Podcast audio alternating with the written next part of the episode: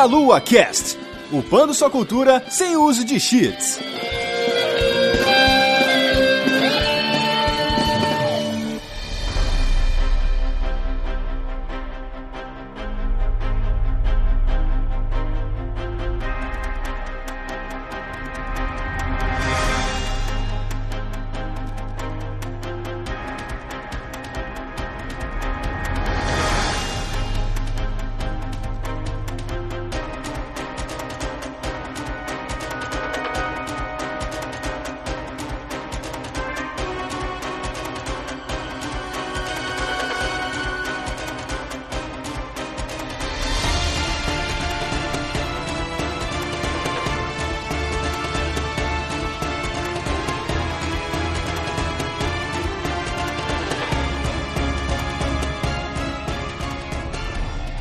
Saudações, queridos ouvintes, está começando mais um Meia Cast. Eu sou o Renato Savignani e estou aqui com o Manuel. O importante são os tesouros, cara. O resto é o resto. O resto é o resto. E estamos aqui também com o Yata. Uhul! Hello, it's me, Yata. Muito bem, gente. Hoje estamos aqui nesse trio delicioso para falar sobre um estilo de jogo que teve um grande sucesso, deu uma, um hiato ali onde as coisas pareciam não andar mais para esse estilo e deve estar retornando com algumas coisinhas novas aí, que é o Dungeon Crawler, o explorador explorador de masmorras, calabouços. E a gente vai falar sobre esse assunto, mas antes a gente tem os nossos recadinhos aqui. Primeiro, Yata, por favor, diga pro pessoal como que eles falam com você, onde eles te encontram o trabalho que você está produzindo aí. Bom, galera, para conhecer meus trabalhos é só entrar lá, arigatões.com.br para conhecer minha banda, jam-station.com para conhecer as críticas de cinema e falando sobre eventos, e no YouTube é youtube.com/yatalog para conhecer meus vídeos, e é isso aí. Muito bom. A gente tem que fazer o recadinho normal, jabá maravilhoso, que é falar do nosso padrim, padrim.com.br barra meia-lua, que permite a você, caro ouvinte, ajudar a gente a pagar a nossa estrutura, nosso site, meialua.net, novinho em folha, nosso servidor, o servidor de podcasts, para a gente parar de ter problema com feed, para dar menos problemas e dar mais conforto para nós que produzimos os produtos e para você que consome. Então aí se você tiver, além do seu tempo de clicar no botão compartilhar nas redes sociais e divulgar o nosso trabalho e dar likes e assistir vídeos, etc. Se você tiver aí uns trocados sobrando, puder ajudar a gente lá no, no Padrim, por favor. O Yata, tem algum tipo de forma te, do pessoal te ajudar, além de compartilhar e dar like nos seus, nos seus vídeos e críticas, etc, cara? Ou você não tem um, um padrim ou, ou ingresso de show e esse tipo de coisa? Na verdade, eu tenho sim um padrim. É aquela coisa, eu nunca lembro o endereço certo. Se é padrim.com.br barra Yatalog ou se era padrim.com.br barra DJ Yata, eu não lembro. Mas deve ser Yatalog. Mas eu mando o link aí, aí vocês colocam ali embaixo, mais fácil.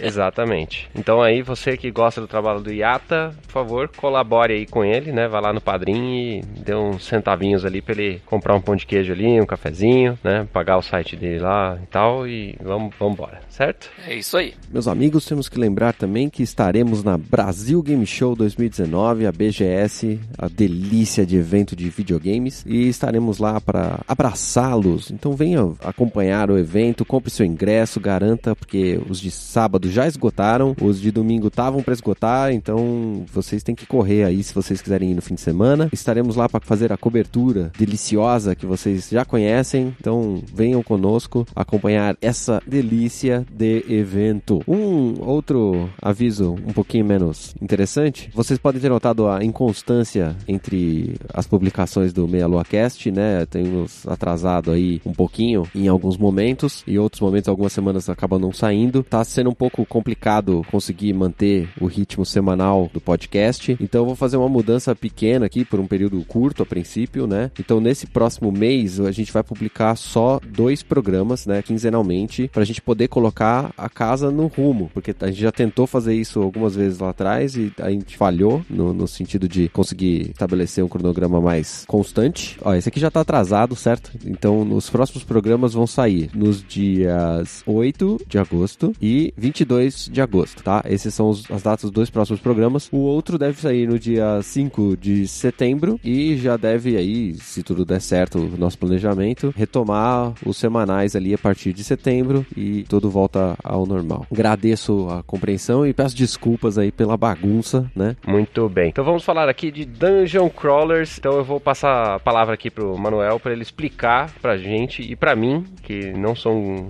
um extenso conhecedor desse estilo, o que diabos é um dungeon crawler. Como a maioria de vocês deve saber, dungeon é uma palavra inglesa, né? Cujo significado é masmorra. Só que na verdade ele não vem do inglês, ele vem do francês que ele vem do donjon. Donjon aí é um substantivo que pode também significar, né, calabouço, masmorra, ou ainda também pode assumir um significado de torre de menagem. Torre de menagem, que delícia. Eu tô imaginando uma torre com três pessoas dentro, já dá pra imaginar o que, que eu imaginei, né? É uma delícia, Yato. É, a França sempre dá um sentido muito mais gostoso para as palavras, né?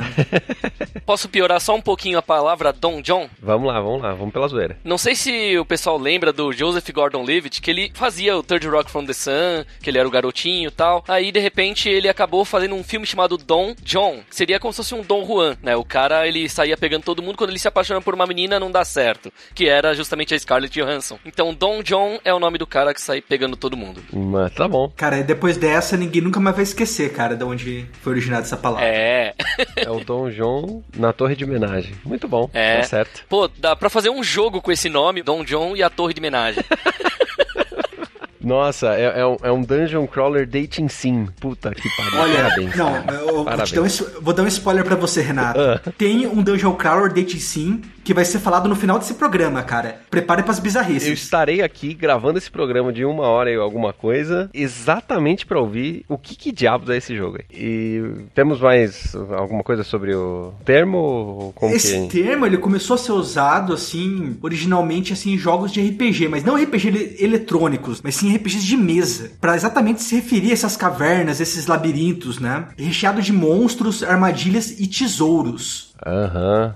Esse eu joguei bastante. Jogo de papel e caneta. É, era que nem aquelas caixas, né, de jogos de RPG que tinham antigamente, que era o Dungeons and Dragon, que tinha o dragãozão vermelho na capa, também tinha o First Quest e o Hero Quest. Hero Quest, inclusive, fez bastante sucesso aqui no Brasil, década de 90, hein? Era bom, bonzinho. Uma coisa curiosa é que pela explicação, né, da ideia do RPG de mesa, dá pra até colocar o jogo detetive, que no original em inglês era Clue, como sendo um dungeon crawler, porque ele tem lá o mapa, várias salas, você joga o dado e vai contando pelos quadradinhos pra entrar numa sala ou outra, procurar itens e tudo mais. Então ele é meio que um caminho pra um dungeon crawler ali. Verdade, verdade. Extrapolando aí o conceito, né? Da mesma maneira que tem nos jogos eletrônicos, nesses jogos aí de mesa, você tinha que investigar, explorar várias salas, vários corredores, enfim, achar passagens secretas que vão te levar a tesouros ou que deparariam com monstros quase invencíveis. Uhum. Era assim uma aventura sem fim. O Dungeon Crawl, que é a expressão aí que nós estamos tentando passar, se refere exatamente a esse estereótipo da aventura de RPG ambientada nesse cenário que são as dungeons. Sim. E, Inclusive, da mesma maneira que nesses jogos de tabuleiro, o seu objetivo era exatamente explorar esse local aí misterioso e conseguir tesouros. E por fim, né, mas não, nunca era tão importante, cumprir a quest no qual você tinha sido designado inicialmente. Sabe uma coisa que eu lembrei agora, cara? A gente tava falando aí da, da comparação do detetive. Eu lembrei dos livros jogos. Nossa. Ah! Porque eu tinha um dessa coleção que chamava O Calabouço da Morte. E ele era um dungeon crawler. Você pegava um barquinho, chegava numa ilha, e aí daquela ilha você tinha que chegar até o final lá pra encontrar umas pedras preciosas e tal. E aí você tinha que ficar caçando dentro dessa dungeon, sobreviver nela, né, obviamente, pra pegar os itens e chegar no final lá sobrevivendo e tal. E ele era bem nesse esquema, só que você tinha que imaginar a dungeon, né? Ele descrevia ali no livrinho, você pulava as páginas, não tinha quadradinhos no chão, né? Mas realmente muito similar. Não, tanto que tinha aquelas tomadas de decisão, né? Porque dependendo da decisão que você tomasse, você ia pra uma determinada página. Sim. Tinha o quesito RPG também, né? Do seu personagem perder ponto de vida, dele ganhar itens, defesa, ataque, etc. Você jogava os dados lá no começo pra fazer a fichinha. Inclusive, podia terminar com a sua morte. Como também, até, até nos jogos eletrônicos, também tem isso. É o mais normal, inclusive, no livro-jogo, é você morrer. Sim. Sabe aquele, é, aquele streaming da Netflix lá que teve o Black Mirror, por exemplo? Sim, sim. Então, eles fizeram um filme que seria tipo um episódio Dungeon Crawler sobre um Dungeon Crawler de livro que ia ser transformado em jogo de videogame. Na época do Amiga, Commodore 64 e tal. É o Bandersnatch. Basicamente você tá jogando, você decide se o cara vai se matar, se ele deixa o outro se matar, se o cara vai, sei lá, enfiar uma faca na menina ou se ele vai fazer sexo com ela. Você acaba jogando o filme, né? Ao invés de ser simplesmente assistindo. Então você tem lá sete finais. E é basicamente isso, baseado na ideia dos livros que depois viraram jogos. É, mas é ruim, né?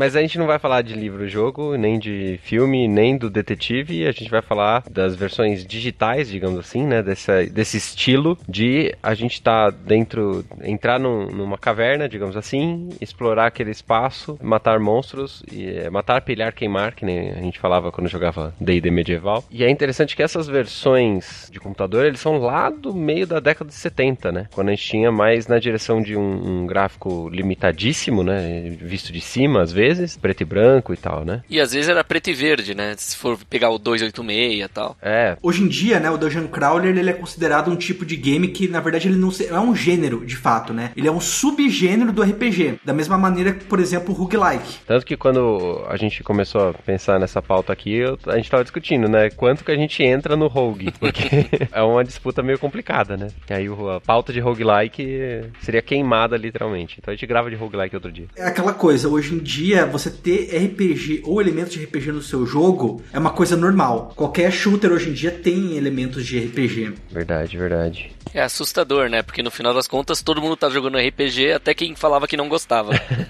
Sim, mesmo indiretamente, cara. Se você tá jogando um dos shooters aí da EA, você já tá jogando RPG, cara, indiretamente. Você tá colocando pontinho, atributinho, tá escolhendo entre uma coisa ou outra, tem elemento de RPG no meio. Nesse início, né, o fato de os caras terem desenvolvido esses primeiros jogos aí que eram bastante simples, os mais antigos citados aí na nossa pesquisa eram um que chama Pedit 5 de 1975, que foi desenvolvido num sistema educacional na época, né, um treco meio bizarro. E aí depois de algum tempo, vários outros jogos foram aparecendo ali, né, inclusive o D&D que a gente tá citando, né, teve um clone digital ali chama DND e um que chama Moria que é obviamente baseado em Senhor dos Anéis. Né? e é interessante que esses primeiros joguinhos, devido à limitação do hardware, eles eram bastante criativos em como expor essa forma de você estar tá investigando uma dungeon. Tinha duas visões principais, né? Ou você via a dungeon de cima, 2D visto de cima. Se a gente for comparar com algum tipo de visual atual, a gente poderia falar do Hotline Miami, né? Seria alguma coisa semelhante. E também tinha um jeito que era você estar num corredor fechado, né? Então você só via na sua frente, em primeira pessoa, e aí você tinha que colocar nas setinhas lá, para frente, pro lado, pro outro para decidir que caminho que você ia fazer e a cada passo que você dava você estava num bloco diferente ali da área e tinha que explorar, certo? Para quem não tá entendendo é, essa segunda maneira, pensa no seguinte: pensa você jogando hoje um FPS, só que ao invés de você pegar e correr livremente, você só consegue dar um passo de cada vez. E a cada passo ele dá uma espécie de tremidinha para te falar que você deu esse passo. Pisca a tela, né? É, dependendo do jogo, literalmente. Isso era principalmente para falar o quê? Que era a mesma coisa, fazendo uma analogia analogia aos tabuleiros, né? Os jogos de tabuleiro que nós falamos antes, né? Os RPG de mesa. Porque quando você dá um passo desse, se você tiver, por exemplo, num confronto, o seu inimigo também vai dar um passo. para ele pegar e tentar, mesmo não sendo por turno, falar que cada um tá fazendo uma ação. Uhum. E aí esse subgênero, né, que a gente tá falando aí de jogos de videogame, jogos de ação, aventura, etc. Eles começaram a ganhar corpo, né, e ter mais gente desenvolvendo e tal, mais ou menos ali na década de 80, que eles até se tornaram populares.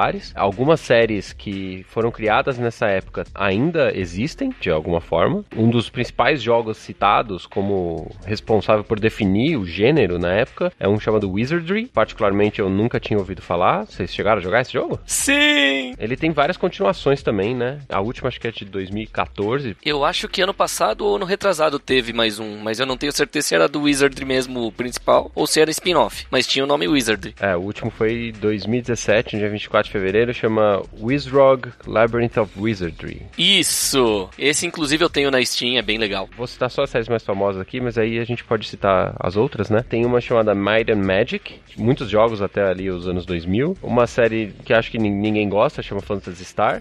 Tem uma outra série que eu cheguei a jogar alguns títulos que chama Gauntlet. Inclusive o Gauntlet ele teve um remaster aí alguns anos atrás, né? Sim. E na minha surpresa ali nessa pesquisa apareceu nesse estilo um jogo cujo spin-off tá fazendo mais sucesso do que a série original, que é o Megami Tensei, né? Teve dois jogos com o título Megami Tensei e depois veio o Shin Megami Tensei, que é o que deu origem ali depois nesse universo aí da Atlus, que é o Persona, né? Verdade. Sim, a gente vai falar um pouco mais depois, mas eu já adianto assim, que é uma série que mesmo não spin-off, né, a série principal ainda continua ativa, né? A gente teve aí o Shin Megami Tensei 4 pro 3DS, que foi lançado alguns anos atrás, e também também já foi anunciado agora pro Nintendo Switch o Shin Megami Tensei 5. Porém, tudo que a gente tem até agora é só um teaser. A única coisa que eu sei de Shin Megami Tensei é que ele tem o inimigo mais potente, digamos assim, da história, que é a, a carroça piroca lá, o monstro tentáculo piroca, que é o treco mais bizarro do mundo, mas tudo bem. Então aí pra, pra citar os outros títulos que tem menos relevância na mídia, digamos assim, né? Bard's Tale, Comic Soldier, Dungeon Master e o Mado Monogatari. Esses jogos aí da década de 80, né, que basicamente definiram e pavimentaram o caminho aí para esse estilo de jogo Dungeon Crawler, né? O The Bard's Tale também, junto com o Gauntlet, é outro jogo que também teve aí um remaster recentemente. Bom, bom. Mas remaster não do jogo da década de 80, de alguma versão posterior, né? Eu acho que é o da década de 80, cara. Porque esses últimos anos eles estão revitalizando bastante os jogos desse gênero. Entendi. Estão tentando pegar e trazer os remasters até pra pegar e pra eles criarem novos jogos no mesmo mundo, né? Sim, sim. Inclusive, esse jogo, esse remaster, né, do Bard's Tale, chegou na Steam em 2005 e o pessoal adorou. Esse jogo é bom, é o que importa, né? Ah, na Steam ele custa 20 reais. Bom, se alguém quiser jogar o começo da série Shining, tem o Shining in the Darkness na Steam, tá 99 centavos de dólar. Puta merda, 4 reais. e geralmente são jogos longos, são jogos assim, densos. Eu acho que vale muito a pena a experiência, principalmente se você é uma pessoa jovem com muito tempo para você gastar, né, no, no grind, vai fundo. É, eles normalmente são jogos bastante difíceis se você tentar jogar ele rápido, né? E meio cruéis também, né? Meio desequilibrados. Normalmente é mínimo 6 a 8 horas os mais rápidos, né? Que na época não era um jogo muito rápido, né? Assim, é, geralmente é, é 6 a 8 horas, mas assim, com você sendo uma pessoa que precavida para jogar, né? Eu acho que o pessoal com a ansiedade de hoje, eles vão ainda sofrer um pouquinho antes de pegar o jeito. Aí é melhor ir pros modernos, mas a gente fala dos modernos mais pra frente. Viu? Me, me diz uma coisa, Yata, você que manja do, das coisas aí da SEGA. O Phantasy Star, ele foi lançado pra Mega Drive, né? Já no Mega Drive a gente também tinha Dungeon Crawlers. Phantasy Star não era de, de Master System? Tinha 1 e o 2 no Master System, o 3 era no Mega Drive, aí teve os de Play 1 e Play 2 lá, se não me engano. E o Phantasy Star 1, ele foi traduzido para português pela Tectoy, não foi? Sim. Se não me engano, foi o 1 e o 2. É algo incrível, cara. Super incrível, cara, porque enquanto todos os RPGs que você tinha, por exemplo, pro Super Nintendo, estavam todos em inglês, o que para nós, né, naquela época, é crianças ou adolescentes era uma barreira, cara, você tinha um puta RPG totalmente traduzido. Pois é. O Phantasy Star 3 mesmo no Mega Drive, a tradução em português ficou muito boa. É uma versão que ela é raríssima. Na época em que fitas de Mega Drive, mesmo que já não fosse mais moda o Mega, ainda tava tipo na base de 5, 10 reais, o Phantasy Star 3 traduzido pro português ele já tava tipo 150, 200 reais. Nossa. Até zoei, né? Uma, falei que era uma série que ninguém se importava, Phantasy Star, porque na verdade no Brasil tem muita gente que gosta muito de Phantasy Star e um dos méritos do Phantasy Star não é nem mérito do Phantasy Star, é mérito da Tectoy, que é essa tradução aí que fez com que as pessoas pudessem jogar o jogo e entender o que estava acontecendo, né? Talvez a Phantasy Star não fosse tão relevante no Brasil se não tivesse tido essa tradução, né? E ainda assim teve o Phantasy Star Online também, que até hoje ainda tem gente que joga, que usam o Raspberry para poder emular a internet, para poder fazer um Play 2 com o jogo original, ter um, uma jogatina online com outras pessoas no mundo. Sim, é muito bom isso, cara. O importante aqui também é o seguinte, Phantasy Star, a gente tá falando que tem um mérito do, da tradução, mas ele era um jogo bom já, né? Verdade. Senão o pessoal vai falar aí que a gente tá falando que só a tradução que fez o jogo, a galera jogar, né? Não é bem assim. Tem que pensar o seguinte, por mais que você vai ter um Final Fantasy VI, ou até mesmo no final da geração 16-bit um Chrono Trigger, qual jogo é melhor? Aquele jogo que você não entende nada do que está acontecendo, ou aquele jogo que, ah, ele pode ser até ser mediano, meio ruizinho, mas você tá entendendo plenamente. Também tem que colocar isso na balança. Vamos é, voltar para a parte técnica da coisa aqui. O que que esses primeiros jogos pavimentaram? O que que eles definiram pro estilo dungeon crawler que faz eles terem tanta importância assim dentro desse, desse estilo? Uma das coisas que eles definiram e que ainda hoje é usado nesse subgênero, para não falar, obviamente, a dungeon, né? Porque se eu for ficar falando a dungeon, a gente vai falar pela terceira vez as mesmas coisas. É, dungeon é, é a ambientação limitada que o cara teve que. Inicialmente teve que usar assim, pra ele conseguir extrapolar o, o jogo. Tirando esse fator, que, que mais que a gente tem? Então, tirando esse fator e tirando a coisa do tesouro e dos monstros, que também é super clichê, Aham. eu acho que eu vou colocar a movimentação. Porque mesmo mesmo hoje, os Dungeons Crawlers, o que, que eles fazem? Eles tentam passar a, aquela impressão de movimento quadradinho por quadradinho que você tinha no tabuleiro. Até os mais recentes, assim, Dungeon Crawlers, depois que nós vamos citar, lançados esse ano, ainda usam esse sistema ou usam o sistema para dar essa impressão. Porque ele dá essa ideia de que você tá se movendo e o, o seu inimigo se move junto, né? Sim. Tem um, um quesito estratégia também, você pode pensar naquela situação e tal. Tem alguns Dungeon Crawler que são bem rápidos, né? Mas. A questão dessa movimentação é você ver se o inimigo te percebeu ou não, né? Pra você ver quando ele vai começar a se movimentar. E, né, como acontece bastante também nos RPGs de mesa, você, de preferência, tentar o, o sneak attack. Você tentar aquele ataque de furtividade, né? Aquele ataque por trás para você poder causar aí dano crítico e matar o inimigo. Ou até mesmo para você fugir do inimigo, né? Você tá vendo aí a abertura, né? Uma porta por onde você pode sair e você, até antes de você começar a se movimentar, você calcular, falar, será que eu consigo chegar a tempo naquela porta para fugir antes dele me pegar? Ou será que o confronto vai ser inevitável? Então é melhor não dar as costas pro inimigo e batalhar. A gente pode ficar bem dividido entre os que são né, em primeira pessoa e os que são roguelike, né? Mas mesmo assim, eu ainda gosto bastante do primeira pessoa. Vamos falar desse esquema da diferença, né, do primeira pessoa aí, então, porque é um estilo de Dungeon Crawler bastante particular, né? Phantasy Star, Might and Magic definiram esse estilo aí de um jeito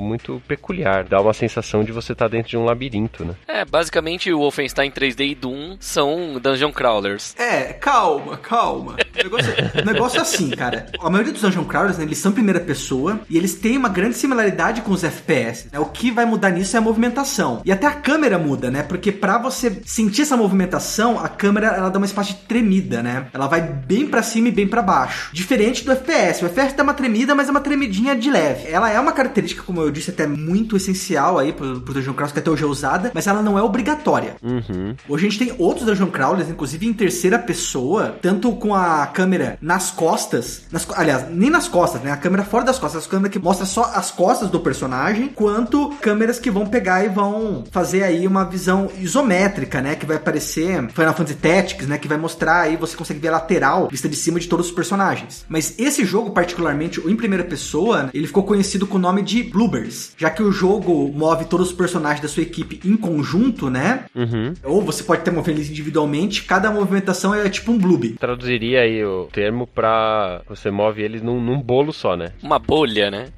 é. É, de uma vez só, né? E a gente tá falando de um ponto importante aí, né? Que é a movimentação por turno. É bastante puxada da época que não dava para fazer muito diferente disso. E também, na minha opinião, a grande vantagem nesses jogos de primeira pessoa que a gente tá falando, né? Do, do Dungeon Crawlers, é a surpresa do que vem pela frente. Porque você realmente não sabe, né? O, o que tá te esperando. Você tá entrando cada vez mais fundo num buraco e cada vez mais aparece bicho feio ali na parte de atrapalhar, né, cara? Além disso, também há armadilhas, cara, que você também não tem ideia. Tanto como elas foram acionadas, tanto como você vai pegar e você vai ou esquivar ou você vai desligar, né? Quando é possível desligar. Sim. E se você vai na pressa, né? Você acaba não prestando atenção que poderia desligar uma, uma armadilha, sei lá, apertando um botão na parede, alguma coisa assim, né? E logo depois toma ali um, um dardo na, na fuça. Né? Se você é uma pessoa ansiosa, se você gosta de coisas que tem um ritmo acelerado, é, Dungeon Crawler definitivamente não para você. Além dos títulos originais ali, né, como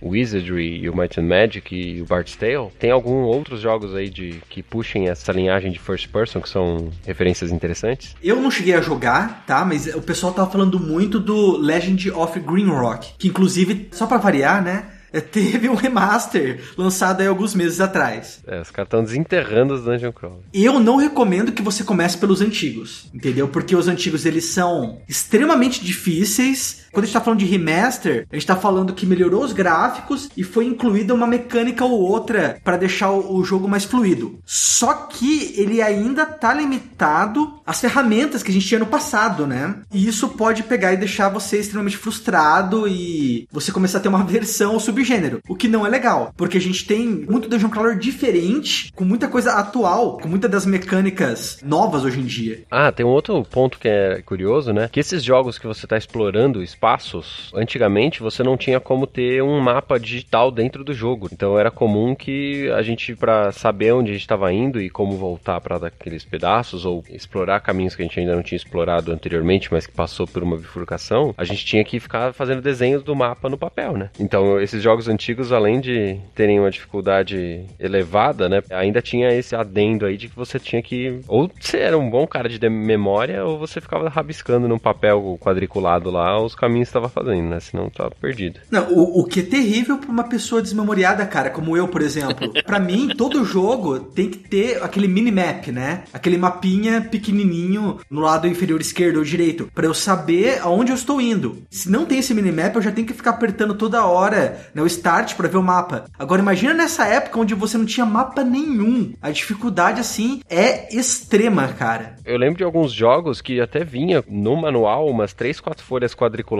para você poder rabiscar, né? E além desse estilo Dungeon Crawler em primeira pessoa, a gente tem um outro estilo que eles chamam de Instance Dungeon. Como que é essa diferença? Não chega a ser um estilo. Ele é um elemento dentro de certos jogos. Ele é encontrado principalmente aí dentro dos MMORPG. Que seria o quê, né? No MMORPG, geralmente é um jogo que você pode jogar sozinho, tanto quanto você pode jogar em grupo. Mas tem umas áreas especiais, que são as dungeons, que você só pode ir lá em grupo. Você pode tentar ir sozinho, mas geralmente você vai morrer. Você tem que ir em grupo. Lá dentro, né? Dependendo do jogo, o mapa lá dentro, né, as localizações das coisas lá dentro não é fixo. Uhum. Dependendo do grupo ou de número de jogadores que entram nessa área. Que daí por isso que a gente chama de instance. O ruim só dessas instances e do MMORPG, né? Porque a gente fala, né? Qual, qual que é o limite da comédia. A gente também vai ter aí o limite do Dungeon Crawl. Até quanto você estar fora da dungeon permite que o jogo ainda seja um Dungeon Crawler, não é isso? Exatamente, cara. E eu acho que o MMORPG ele tá nessa linha, vezes ele passa da linha. Eu acho que ele passa mais da linha do que fica na linha. Cara, tudo que é, é Dungeon Crawl acaba sendo meio que morto, né? Toda a interatividade, né? A socialização que você tem no RPG de mesa acaba não acontecendo. Porque não necessariamente esse RPG vai ter, tipo, um VoIP, né? Pra você falar com os colegas ou um chat. E mesmo se tiver, você pode simplesmente querer não falar com eles. Uma outra coisa também é que a imersão é bem menor. Às vezes, sei lá, você pode estar tá fazendo a dungeon e conversando com as pessoas sobre outras coisas aleatórias, né?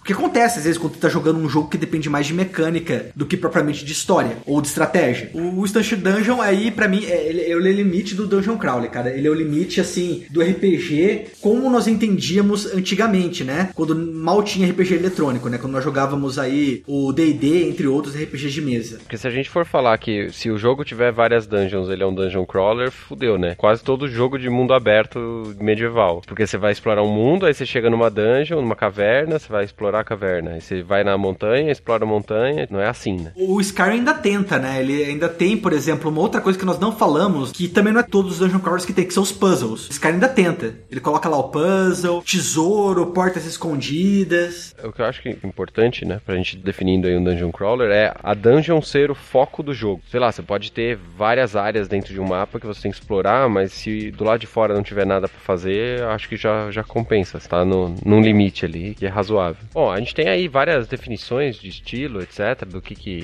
foi desenvolvido, algumas franquias mais famosas aí dessa primeira época. Vamos falar um pouquinho aqui de, de alguns jogos interessantes aí que o pessoal pode jogar, né, e experimentar esse estilo aí. O Yata tá falando menos, começa aí, cara. Bom, é aquela coisa, né? Meu estilo é mais 8 e 16 bits, né? Então, dos atuais, vou né, deixar o Manuel falar de Dark Souls. Mas, assim, se for pegar um mais atual dos que eu gosto e um deles eu até tenho, é o Etrian Odyssey, que tem pra 3DS. Então, esse é mais para quem tem 3DS mesmo, que precisa das duas telas. E eu acho bem legal, porque ele tem gráficos, trilha sonora muito bons, tem um mapinha bonitinho, enquadrado como se fosse a folha quadriculada tal. E, além dos gráficos, também tem negócio de força, técnica, vitalidade, agilidade e sorte, né? Que são os cinco atributos que mais usam, que você pode aumentar com a pontuação. O que me deixou fascinado foi a mistura de 2D e 3D que eles usaram, né? Sem perder a essência do negócio de andar passo a passo e funcionar, né? Só faltou um dado ali pro negócio funcionar igual ao antigo. E ele é a primeira pessoa também, é isso? Isso. Eu gostei bastante do Etrian Odyssey e eu não sabia que tinha dois, três antes do que eu eu tinha conhecido. Aí depois dele é que eu comecei a ver os anteriores. Ele acrescenta uma parte de visual novel, digamos assim, né? De colocar Sim. o personagem no canto da tela e o diálogo embaixo, com um fundo esquisito de onde você tá, né? Sim. O engraçado é que tem até algumas piadinhas em cima da própria Atlus, que é a empresa que fez, né? Tanto que um dos personagens chega, aí quando o mapa fica meio travado em algum momento, aí vem o personagem e fala: Ei, Atlus USA, como é que tá o mapa? tipo, é frase do jogo. que assim, eles colocaram de propósito.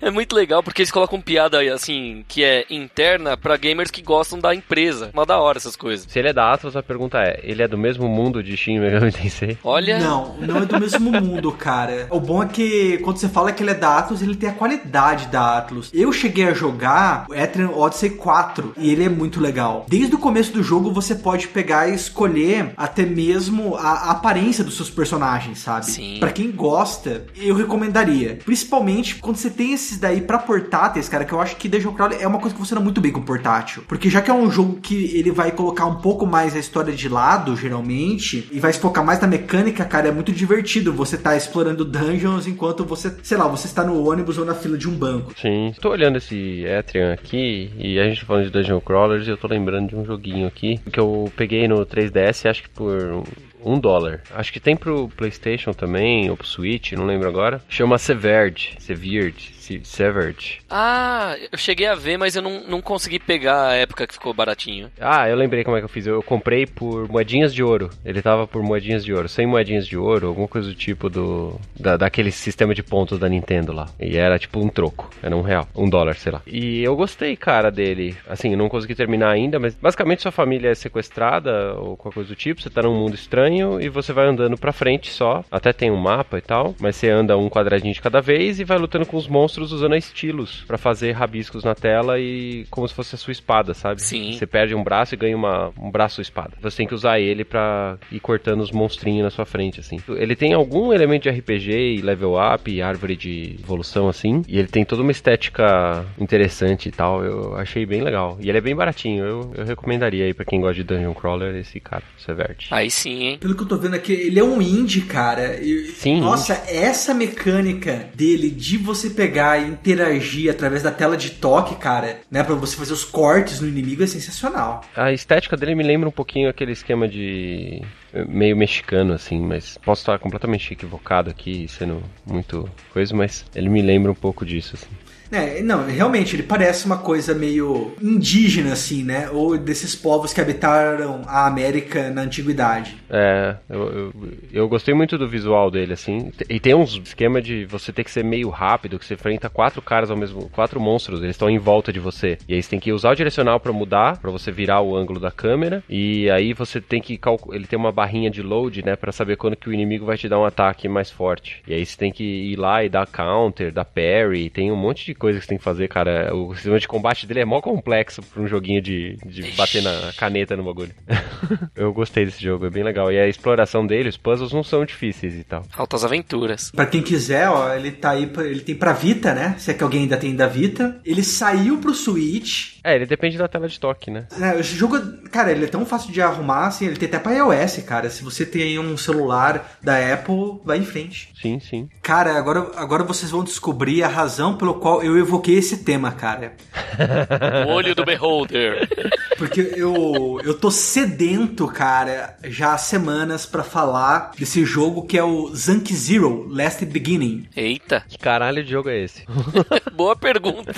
Ah, é, prepare-se, cara, porque agora vocês vão entrar no meu mundo e meu mundo é bizarro. Os próximos jogos que vocês vão ouvir, vocês vão ficar aí traumatizados. Mas enfim, ele é um jogo feito pela Spike Tissue Soft, né? Dos mesmos desenvolvedores da série de jogos é, Dangarompa e Zero Escape. Maravilha. Pois é, cara, o Ya- o Yata já tá captando, cara, porque pra quem ouviu o Meia Lua Cast sobre point and clicks e visual novels, conhecem esses jogos, já sabem o nível, né, da trama que a Spectrum Soft é capaz, cara. Eles aí são jogos aí com um suspense e um terror psicológico pesado, mesmo sem ter monstros ou criaturas sobrenaturais. Eu tô vendo aqui, você enfrenta um bode, mano, na praia. Você enfrenta o bode na praia, cara. É Porra. porque você vai ver que ele, ele também é um survival, cara. Esse Caralho. jogo é uma mistura de várias coisas. Eu vi a foto do bode e logo ao lado eu vi a foto da menina aqui levantando os braços com os peitos grandes. Tem um pouco de visual novel e bastante de bom humor, pelo visto. Não, bom humor nem tanto, cara. Você vai ver. Assim, o Zank Zero, né? Ele não é diferente aí do,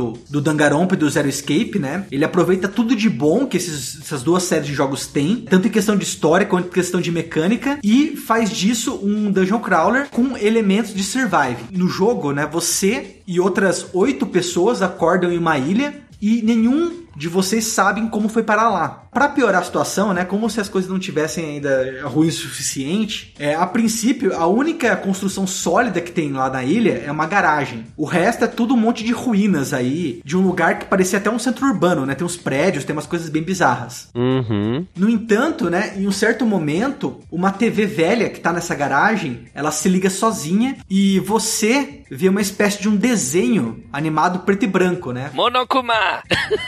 Com certeza bebeu do Monokuma, cara. O famoso ursinho preto e branco com olhos avermelhados. Mas dessa vez não. Dessa vez você vê um garotinho chamado Sho e uma ovelhinha chamada Mirai. Mirai é futuro. Pois é, cara, tem muita analogia com o futuro, né? Que nem aquele anime mangá e Mirai Nikki, né? Diário do Futuro. Tem muito a ver. Porque esses dois personagens, eles dizem que vocês, oito, são os últimos habitantes da Terra e que terão que se virar aí pra sobreviver, né? Ok. Conseguir a comida, a água, abrigo. Tanto que a primeira coisa que você faz no jogo é procurar material nessa ilha pra construir um banheiro. De tudo que eles podiam procurar, eles não, vocês precisam fazer um banheiro. Acho justo. O problema é quando começa uma nova transmissão, né? E esses dois personagens bizarros pedem para que um de vocês morra. Ah! Puta merda. Porque ele fala o seguinte: essa máquina de fliperama que vocês estão vendo, que tem uma máquina de fliperama também nessa garagem, na verdade ela é uma máquina de clonagem. E isso vai ser essencial pra vocês. Só que vocês têm que aprender como usar ela. Logo, um de vocês tem que morrer pra ser clonado. E pra piorar a situação, eles dizem que tanto seu DNA quanto suas memórias estão armazenadas numa espécie de piercing que fica no seu umbigo. Nossa senhora, mano. E bizarramente, todos os personagens têm esse, um, um piercing desse, sabe? Tem uma peça de metal acoplada no umbigo, que eles nunca tiveram antes, Nossa. né? Começa a surgir várias perguntas, né? Co- Como, por exemplo, o que aconteceu com a humanidade, né? Será que ela acabou ou isso é simplesmente um experimento científico, né? Nossa, tá bom. E essa história de você pegar e ter se matar, será que a- essa ovelhinha tá falando a verdade ou será que isso é uma brincadeira macabra, né? E se eu matar, eu simplesmente morro? Mas eu acho assim, diferente de outros jogos com uma trama desse tipo, eu acho que o engraçado é que os protagonistas são bastante in- inquisidores, né? Então o tempo todo eles não aceitam a situação, eles ficam questionando tudo e todos. Daí a história começa a se tornar mais verossímil, menos uma ficção bizarra. curioso, curioso. O plot principal, apesar de ele parecer com outros jogos lá da Spectrum Soft, o Dangarompa e o Zero Escape, eles têm o mesmo começo, né? Com você desmemoriado. Cara, esse jogo lida com tudo isso de uma maneira totalmente diferente. Ele coloca você em umas situações, assim, muito inusitadas. E são resolvidas, assim, de umas maneiras, assim, muito inesperadas. Tô, tô vendo. Não sei se tô gostando, mas tô vendo. E só pra finalizar, né? Cada capítulo desse jogo, ele vai tratar do trauma de um dos personagens, entendeu? Ah, entendi. Sempre vai aparecer uma ilha e essa ilha vai ter a ver com o trauma de determinado personagem. E cara, pode não ter monstro, mas as coisas que aconteceram com eles no passado são tão terríveis, cara, que eles têm que lidar, tão terríveis. Caraca. Que eu, eu jogo esse jogo em doses homeopáticas. Tô no final do quarto capítulo, né? Ainda restam ainda mais aí 5, 6, 7, 8. Mas recomendo muito, cara. É muito bom.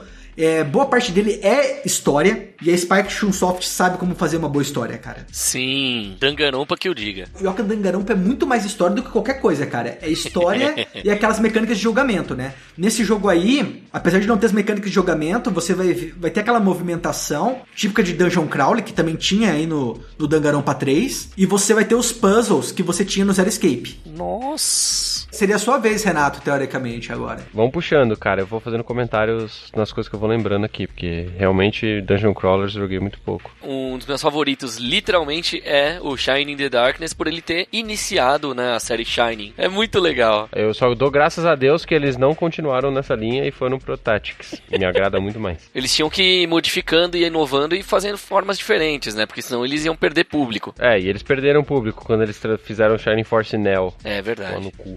Lixo de jogo. o Shining the Darkness, ele tinha gráficos muito bons pra época. Sim, verdade. Por isso que acabou chamando muito mais atenção do que eles já esperavam. E ele foi feito num tempo recorde, né, pra época. Geralmente o pessoal demorava dois, três anos pra um jogo daquele tipo, eles fizeram em poucos meses. Agora, pra hoje em dia, daria pra fazer coisa nos gráficos muito mais avançados, tudo mais em pouco tempo também, né? Agora, na forma que eles estavam, com o que tinham, aquilo lá é uma obra-prima. Que nem o Chrono Trigger foi pro Super Nintendo tal. É um negócio que merece ser relembrado. É algo que envelheceu bem, não envelheceu capengando que nem muito jogo. Esse estilo do Shining the Darkness, ele continua no Shining, Shining the Holy Ark, né? Isso. É um outro da série do, do Shining que é Dungeon Crawler em primeira pessoa e tal. O engraçado do Shining the Darkness, assim, é justamente o fato dele ser um jogo, um dos jogos RPG que teve tradução pela Tectoy para português, né? Então assim, tinha muita brincadeira, muita zoeira no meio. O Shining the Darkness, o Shining Force 1 e o Shining Force 2, eles estão naquela coleção da SEGA. Isso. Então, para quem quiser jogar, tem pra Steam, tem pra Xbox 360, tem pra um monte de coisa. Eu não sei se ele tá no Sega Ages. Opção pra jogar tem. E dizem que é um jogo bem difícil também, né? Sim, ele é dificilzinho. Mas depois que você consegue ir ganhando bastante nível, se ao invés de você já ir adiante no jogo rápido, você tiver saco para ficar ganhando nível logo nos primeiros as primeiras duas dungeons ali, nossa, você deslancha. E ele já apresenta o quesito história, né, do Dark Soul e aquelas coisas assim. É, uma coisa que eu acho divertido é o fato de quem tinha Nintendo Wii, pelo Virtual Console ele foi relançado lá também. Então eu espero que eles lancem agora pro Switch também uma versão. Ah, a SEGA vai lançar todos os jogos da SEGA de novo para todos os consoles, é o padrão dela, né? É. Esses jogos antigos vai ter um SEGA Collection em algum momento. Espero que eles tragam até versões novas, né, continuações novas. SEGA, eu quero Shining Force 3 do Sega Saturn, os três traduzidos. Obrigado. Aí, vamos convencer a SEGA a traduzir mais jogos. Eu acho que a gente tem que falar, eu, eu não, não gosto tanto assim do, do jogo, mas eu acho que a gente tem que falar do, do Diablo, né, cara? Ah, sim. É, o Diablo ele foi bem importante, inclusive, teve lançamento pro Play 3 depois. Nossa, ele é tipo roguelike e dungeon crawler ao mesmo tempo. É simples assim. Não, não, não, não. Roguelike não. Calma. Calma, calma, muita calma nessa hora. Ele só é roguelike se você jogar ele no modo hardcore. Exato. Você tem permadeath.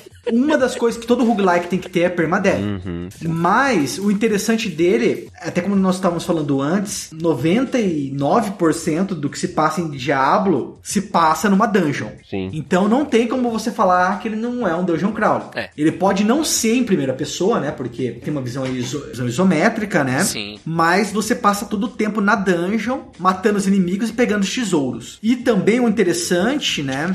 É que talvez eh, falando, né? A gente tá velho, né? Mas falando em Dungeon Crawler da contemporaneidade, ele tem esse elemento que tem no, no roguelike, né? Como o Yata disse, uma geração procedural de mapas. Você nunca entra numa mesma dungeon. E pelo que eu me lembre, isso acontece desde o Diablo 1. Sim, o jeito que o Diablo é feito, ele puxou um outro jogo que o pessoal falava bem, pelo menos na época de lançar, que era o Torchlight, né? Cara, o Torchlight é fantástico. As pessoas podem me apedrejar, mas eu acho que Torchlight 2 é melhor do que o Diablo 3. Ele é mais novo, pelo menos, né? é o que a gente falou em algum, no- lá no começo do ano, né? O jogo novo, ele tem quase a obrigação de ser melhor que o jogo velho. Essa Então, é mas o problema do Torchlight é que ele é um jogo indie, Sim, né? sim. Ele, inclusive, ele foi feito pelos mesmos desenvolvedores que era do Diablo 2, né? Uhum. A Runic. É, o time base, o time base era o mesmo. O Torchlight 2. Inclusive, o Torchlight 2, ele é bom porque você pode colocar mods nele, entendeu? Enquanto a Blizzard não deixa você colocar mods, ele fala assim, liberou geral. Então, o que, que acontece? As pessoas criam dungeons, inclusive porque tem uma ferramenta do Torchlight pra criar dungeons. As Aham. pessoas criam classes de personagem, cara. Elas fazem os personagens de Diablo dentro do Torchlight. Ah, não. Então, também. É, tem um- uma expansão aí chamada. Um modo chamado Synergy pro Torchlight 2. Que ele pega, ele traz o Paladino, ele traz o Necromante e ele traz um capítulo a mais pro jogo. Caraca. E tudo isso de graça. Por um jogo que na época que você foi lançado, sei lá, foi uns 5, 7 anos atrás, cara, você comprava por 30 reais. É, acho que Torchlight 2 é 2012, né? Enquanto você tinha um Diablo que custava quase 100 reais e tava cheio de problemas de conexão. Que tinha aquele problema também nos primeiros meses daquela house, né? Daquela casa de leilões. Nossa, verdade. Isso tudo o Torchlight não teve. O Torchlight, ele está lá e fala assim, jogue como você quiser, cara. Vamos falar um pouquinho sobre coisa antiga, né? Mighty Magic. É uma série grande, é uma série grande. Bem grande. Tem um amigo meu que ele era viciado e ele me viciou nesse jogo. No caso, o Mighty Magic 2, o Gates to Another World, que ele foi pra Amiga, Apple II, Commodore 64, MSX e acabou tendo pro Mega Drive também e pro Super Nintendo. Nossa senhora. Então é um jogo que ele foi relançado pra trocentas coisas. Como ele foi o segundo, é a sequência direta do Secret of the Inner Sanctum, né? Então é um negócio assim que a gente tinha que conhecer um pouquinho já pra poder entender melhor. Mas se não conhecesse também, o jogo funciona bem sozinho. Só que às vezes você luta de 15 esqueletos de uma só vez, assim, um por vez, lógico, mas assim, você encontrou um, você encontrou 15. É um negócio muito louco. O legal é que você pode criar a equipe de seis, cara é, seis personagens, né? E explorar em primeira pessoa o reino ali e tal. E o gráfico lembra muito o Wolfenstein 3D, a primeira versão. E o legal é que ele é bem randômico. Ele não funciona sempre da mesma forma onde vai aparecer cada personagem. Né? Isso aí depois começou a ficar tão normal tal, né? De aparecer aleatoriamente. Mas ele foi um dos primeiros jogos assim que eu joguei que eu falei, porra, eu tenho que ir até o fim, sabe? Esse é de 88. Quando lançou, eu tinha dois anos de idade. Quando eu joguei, eu já tinha meus cinco. Foi a época que eu tava aprendendo inglês por, digamos assim, necessidade. Que eu queria entender o que, que eu tava ouvindo nas músicas. Assim, eu ouvia a música do Iron Maiden, eu queria saber o que, que queria dizer aquela música que eu tava gostando. Eu assistia alguma coisa, eu tava jogando RPG. Então, todo lado que eu olhava, ou era em japonês ou era em inglês. E a maior parte era em inglês as coisas. Aí eu acabei meio que aprendendo sozinho por causa disso. Então, se não fossem os RPGs, eu não saberia inglês hoje. Muita gente aprendeu inglês com videogames, pelo menos da nossa, da nossa época, né? Ali do crianças nos anos 80. Exatamente. A série Might and Magic, ela é uma série gigante. E é curioso que ela começou como um estilo dungeon crawler, até o começo dos anos 2000 ali. Isso. E ela tinha uma série spin-off que era o Heroes of Might and Magic, que era um jogo de estratégia, né? Que era bem legal também. É interessante como eles exploraram, né, o universo ali. Tinha uma penca de jogo spin-off. É engraçado a gente ver que o Might Magic chegou a tanto... Foram o quê? Uns 10, 20 jogos diferentes, mais ou menos? É, a série original acho que são 8 ou, ou 9. É que tem a série Heroes, tem a série dos RPGs, tem alguns spin-offs extras, tem MMO e tinha card games também. E aí extrapola pra, pra série King's Bounty também, né? Sim. É o primeiro Heroes of Might and Magic que tem o King's Bounty. É uma loucura, cara, essa série. Tem um monte de coisa. Deixa eu falar agora, talvez seja o jogo mais bizarro dessa noite. Eu quero falar aí do Conception 2. Eita. Conception. Ah, pra onde a gente vai com essa história? Cara, a gente vai num lugar muito bizarro. A gente vai pra Torre do Homenagem, não? Vai! Agora a gente vai pro Torre do Homenagem. Eu tinha alguns Dungeon Crawlers que eu gostaria de. japoneses, né? Que eu gostaria de mencionar, porque sim, um dos motivos pelo qual o Dungeon Crawler continua popular são os jogos japoneses. Porque até como o Yata disse, né? O Etrian Odyssey, né? Os jogos da série Shin Megami Tensei, tudo isso possibilitou com que esse subgênero continuasse vivo. Tanto quanto os jogos ocidentais. É, jogo que dá para jogar no metrô, né? Exatamente, o jogo que você vai poder jogar no celular, você vai poder jogar no seu 3DS, você vai poder jogar no seu Vita, você vai poder jogar no seu Switch. E o Conception 2, originalmente, ele era um jogo desse tipo, ele era um jogo de console portátil. É, o problema é que, vamos dizer assim, entre aspas, né? Tem muito jogo com umas ideias erradas. Então não, não posso mencionar. É, mas eu vou mencionar um outro, que é o Conception 2, que ele também é um pouco errado, mas pelo menos é bem menos errado. Ele não tem nada de pornográfico, nudez, mas enfim, vocês vão entender porque ele, que ele é bem errado.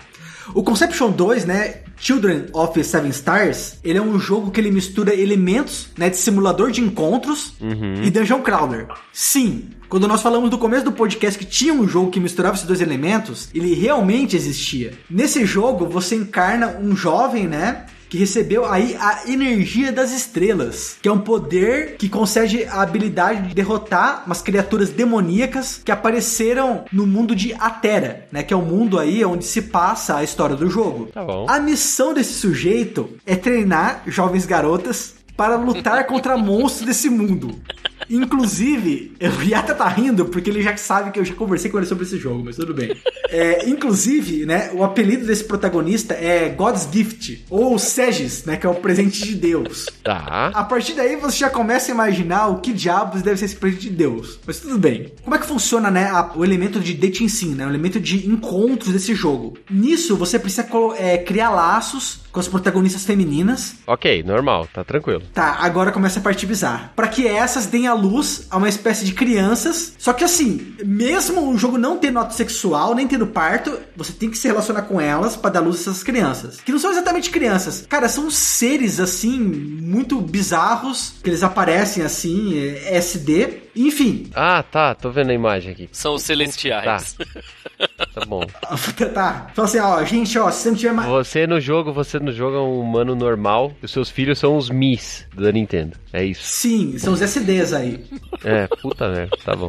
E, assim, o grande diferencial desse jogo tá nas classes de personagem, nos jobs, né? Porque você tem é, cerca de 40 classes de personagens. Puta que pariu. E isso que é o legal, né? Dependendo de quem concebe essa criança com o protagonista, ou de em, em que circunstâncias ela concebe, vai ser o tipo de personagem, o tipo de criança que vai nascer com determinado job. E o quesito dungeon crawling dele, qual que é o esquema? Por que, que ele entra nesse grupo? Ca- Calma que vai chegar, cara. É porque assim, você sabe que esses demônios vão sair aí de uma determinada região e você começa a entrar nessa região, né, que são dungeons, pra enfrentar esses demônios. Só que aí você precisa da ajuda dos seus filhos, é isso? Exatamente. A party consiste em você, a garota e eu acho que, se eu não me engano, quatro dos seus filhos. Nossa. Sim, cara, isso daí é, cara, que nem coelho, cara. Você vai, toda vez que você sobe, sai da dungeon, vai, vai procriando. Apesar de ser um jogo em turnos, né, eu acho que também outro diferencial dele é que ele permite que você ataque o inimigo em direções diferentes. É Ele é um legal. jogo em turno, só que você pode atacar o inimigo tanto ao- do lado quanto por trás. E você pode posicionar os seus filhos, entendeu? E você mesmo e a tua parceira. Então, por exemplo, tem ataques, assim que o combo consiste em você cercar o inimigo. Legal isso. Sim, isso é uma coisa que assim, eu não vejo quase nenhum Dungeon Crawler. Eu achei isso sensacional.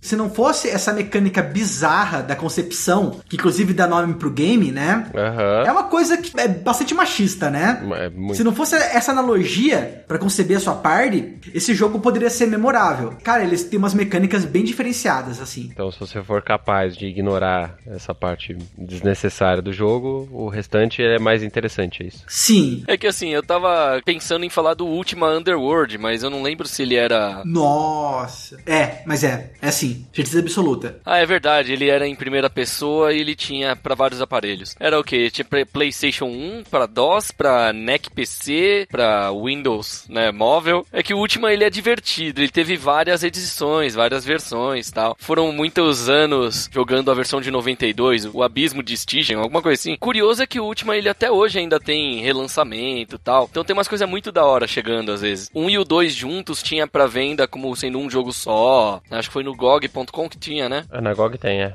Sim, cara, é o Museu dos Jogos Antigos, cara. E o melhor, ele é o Museu dos Jogos Antigos onde você pode comprar esses jogos e esses jogos vão funcionar no seu Windows. Mesmo o seu Windows sendo o Windows 10. A gente tá falando do último, o último teve até jogo online e tal, né, cara? Mas é igual o Phantasy Star, né? Ele seguiu basicamente o mesmo, mesmo rumo, assim, né? Sim. Tinha uma galera que zoava, inclusive, né? Quem jogava Ultima Online era zoado a, a de eterno, assim. Nessa época também, eu- só pra falar de algum jogo que não é first person, assim, eu joguei bastante o Gauntlet Legends do, do Dreamcast. Eu não consigo falar muito sobre ele, eu, mas na época eu gostava, me divertia bastante. Sim. Eu, eu não sei se conta, mas eu joguei bastante e a gente chegou até a jogar em live uma vez. Hammer Watch, que é um jogo indie. Sim. Você entrou numa dungeon e você fica preso porque a ponte que você entrou quebrou e aí você tem que achar um caminho de saída. Mas ele já é mais procedural e tal, né? Você joga em quatro pessoas online e tal, bem baratinho. Catando itens, fazendo level up e tal. Mas ele tem. É, ele é meio roguelike, né? Ele é Eu mais jogar é. ele. Eu ainda não joguei, mas eu já vi alguns vídeos e eu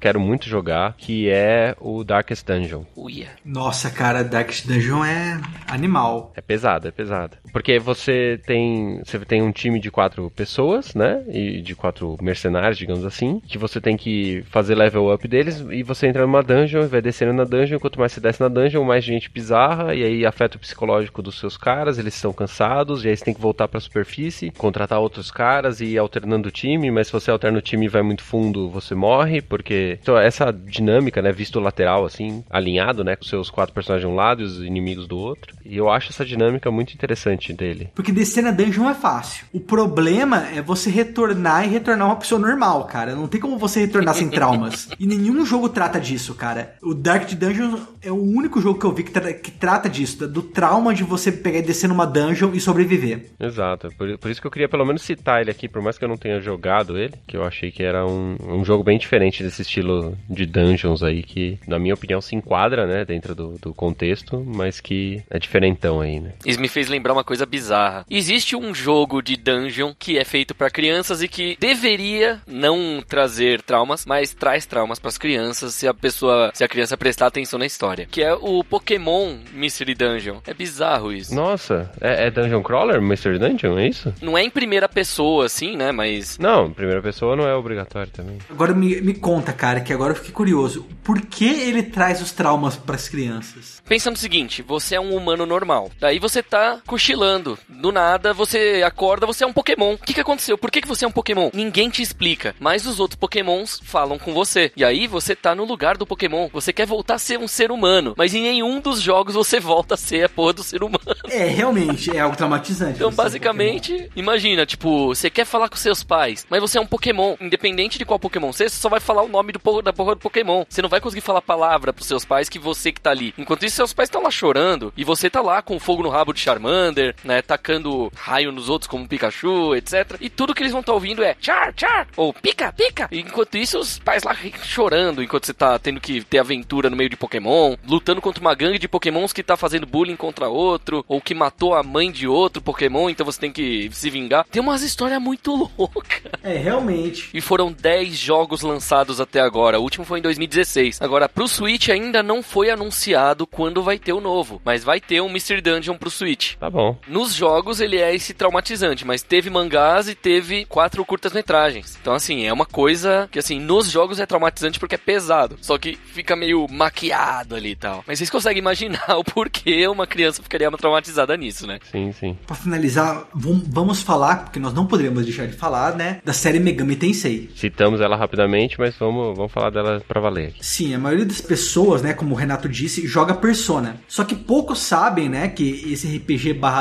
sim da Sony, ele não é uma série propriamente dita, né? Ele não é a série principal. Na verdade, né, originalmente ele é um spin-off da série Megami Tensei, que por sua vez, essencialmente é um dungeon crawler. Inclusive, ele é um dungeon crawler que existe desde a década de 90, né? O primeiro jogo dele lançou aí para o Super Famicom, que é a versão japonesa do Super Nintendo. Uhum. Eu cheguei a jogar o para valer mesmo o Shin Megami Tensei 4, né, a versão vanilla dele, que foi lançado pro 3DS. Na história desse jogo, né, você o, o Flynn, né, que é um samurai que protege aí o reino medieval de Mikado, do ataque aí de uns, de uns, demônios. Quando um misterioso samurai negro é, começa a transformar a população em demônios também. Daí o Flynn, mais três companheiros de batalha dele, pegam um sai né, para poder capturar esses demônios. Só que no meio disso tudo, eles começam a ter umas revelações assim, tal, e eles começam a meio que falar, pô, vamos pegar, vamos fazer os pactos com o demônio aí, usar o demônio pro nosso lado para te vencer. É uma coisa bem, bem bizarra. Quem joga Persona, às vezes não entende, cara, mas Persona, cara, quando você joga, é o Pokémon com demônio. Essa é a verdade. Em vez de Pokémon, você tá pegando e conversando com as entidades e fazendo as entidades pegar e lutar por você. Eu nunca joguei Persona, não sei dizer. No fundo, no fundo é isso. As pessoas pegam fingem que não, mas é verdade, cara. Você pega se você tá falando aí não só demônio, tem mas outras entidades, né? Relacionadas aí não só com a religião cristã, como outras religiões pegarem e intercederem por você na luta. A série Shin Megami Tensei, o difícil dela é que assim, ele é um jogo muito difícil, cara. Você joga mesmo o Shin Megami Tensei que foi lançado aí pro 3DS alguns anos atrás, ele tem uma dificuldade bastante elevada, né? E ele, ele é meio confuso, né, no sentido de para onde você deve caminhar. Apesar disso, eu acho que a Atlus começou a perceber isso, né? né? Eu só joguei a versão Vanilla, mas também existe a versão Apocalipse, né? Que é Shin Megami Tensei 4 Apocalipse, que eles falam que eles começam a deixar as mecânicas, né, a história um pouco mais claras. Certo. Então eu acredito que aí dê para você jogar com um pouco menos preocupação, né? Com um pouco menos tensão do que o Shin Megami Tensei 4. E também é, já foi anunciado né, o Shin Megami Tensei 5, que ele vai sair para o Nintendo Switch. Então é assim, se você está decepcionado, né, porque o Persona S não era o Persona 5 para Switch, fique tranquilo, você vai ter aí o Shin Megami Tensei 5 para Switch também não vai sair para provavelmente nenhum outro console além deste. Mas vai sair, tá? Persona 5 vai sair pro Switch. Tenho fé. Tenho fé que eu vou conseguir jogar esse jogo. Vamos torcer, né? I believe. I believe. I, I, want to believe. Muito bem. Falamos aí de um monte de dungeon crawlers, alguns que misturam date sim, que mistura roguelike, etc. Digam aí nos comentários o que, que vocês acham desse estilo de jogo, se vocês gostam, se vocês não gostam. É, e qual aí o jogo que a gente esqueceu de falar aqui, que a gente deveria ter dito, né? Que esse é o, é o importante aí para as pessoas acompanharem e saberem mais sobre joguinhos, certo? É isso aí. Valeu, pessoal. Até mais. Falou! Até mais!